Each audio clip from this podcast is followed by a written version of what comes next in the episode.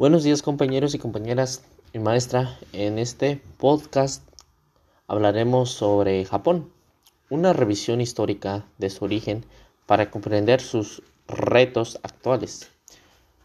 Pues trataré de explicar el proceso de su desarrollo histórico, en el que Japón ha enfrentado una serie de situaciones por la que su naturaleza en este tiempo y espacio no son similares eh, sin embargo, sí han forjado su destino.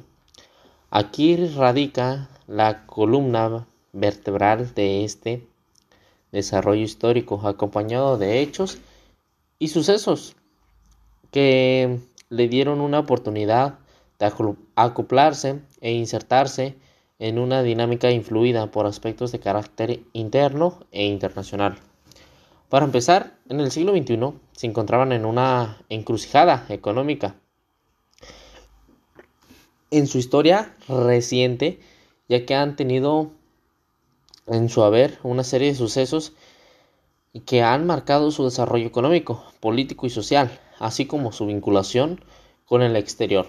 Por ejemplo, el periodo de Edo y la era Meiji, por citar estos dos casos.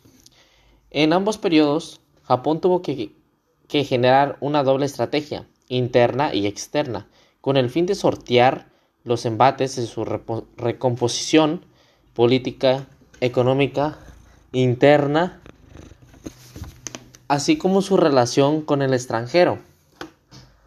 Antes de entrar al estudio de cada periodo, me gustaría resaltar los factores determinantes en el desarrollo de Japón su condición geográfica que le da un carácter de país aislado y su modelo de organización social. El proceso del desarrollo histórico de Japón posee las influencias y características más avanzadas del continente asiático, primero, y de Europa después. En el periodo de 1603 a 1868, pueden, observarse el inicio de los elementos que caracterizan al Japón de hoy en día.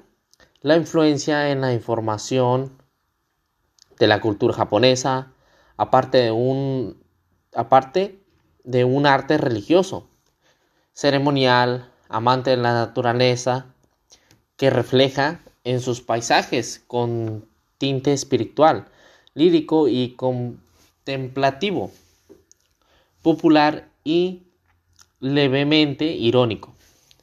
La importancia de este periodo eh, radica que se definieron los rasgos eh, principales y contemporáneos de la sociedad japonesa, es decir, su modo de pensar, su escala de valores, su conducta social y sus instituciones públicas. Asimismo, la sociedad se volvió más rígida, formalizándose las divisiones de, clase, dando paso a diferenciaciones de los samuráis, de los campesinos y de los artesanos, de los comerciantes y demás. Cabe señalar que la, la existencia de una clase más en la composición social llamada ETA o ININ, quienes se encontraban en la parte más baja de la escalafón, Em, en la mm, tradición anterior esto no sucedía, sin embargo nos podemos afirmar en las clases sociales no existían antes de este periodo. Las había, pero no con notación social. No estaba oficiada.